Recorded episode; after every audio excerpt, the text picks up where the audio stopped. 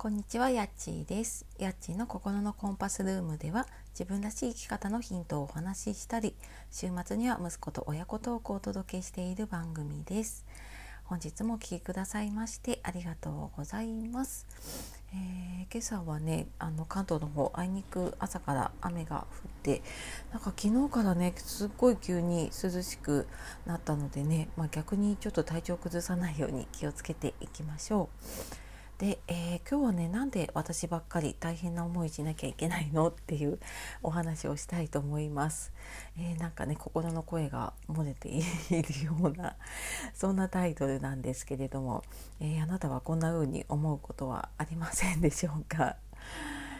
であの毎日ね仕事とか子育て介護している方も中にはいらっしゃるかな、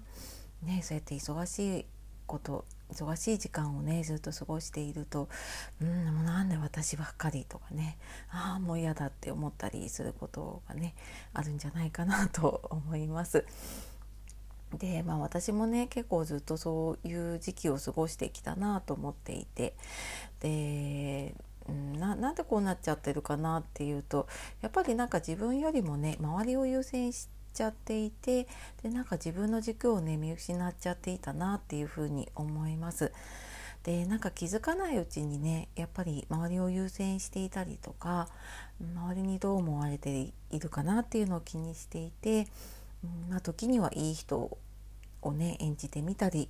まあ、いい妻とかねいい母親っていう風にねそういうのをなんかこう無意識のうちにねそういう風になろうとしてしまってでやっぱり自分の軸本当はね自分はこうしたいっていうそういうのがどんどんどんどん失われていってで本当は自分がどうしたいかっていうのがね分かんなくなってたなっていうふうに思っています。でじゃあねあのどうしてどうしたらいいかなこういう時はって いうと、まあ、自分の本当にね大切なものを大切にできるようにぱ自分の軸っていうのを持ってねでぶれない自分になるっていうのがすごく大事なんじゃないかなっていうふうに思います。うんなんか昔ね自分がどうだったかっていうと、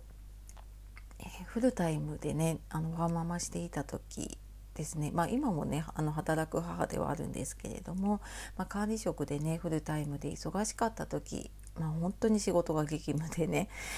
でなんかもうなんか自分に余裕もないしもうなんで私ばっかりみたいなね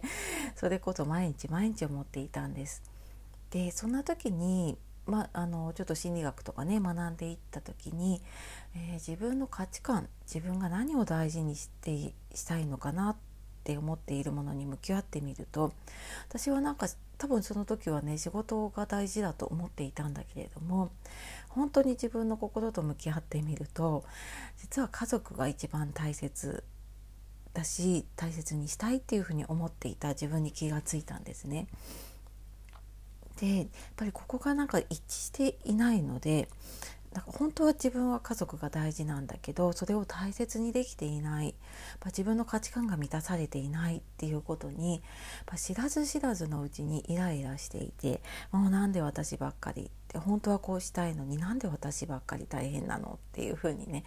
ずっとイライライライラしていってでやっぱりそれが続くとね何が起こるかっていうと今度ねあの体調を崩しちゃうんですね。自分の心が満たされていないと心と体ってつながっているのでね今度ね体が悲鳴を上げてしまうそんなことが起こっちゃうなっていうふうに思います。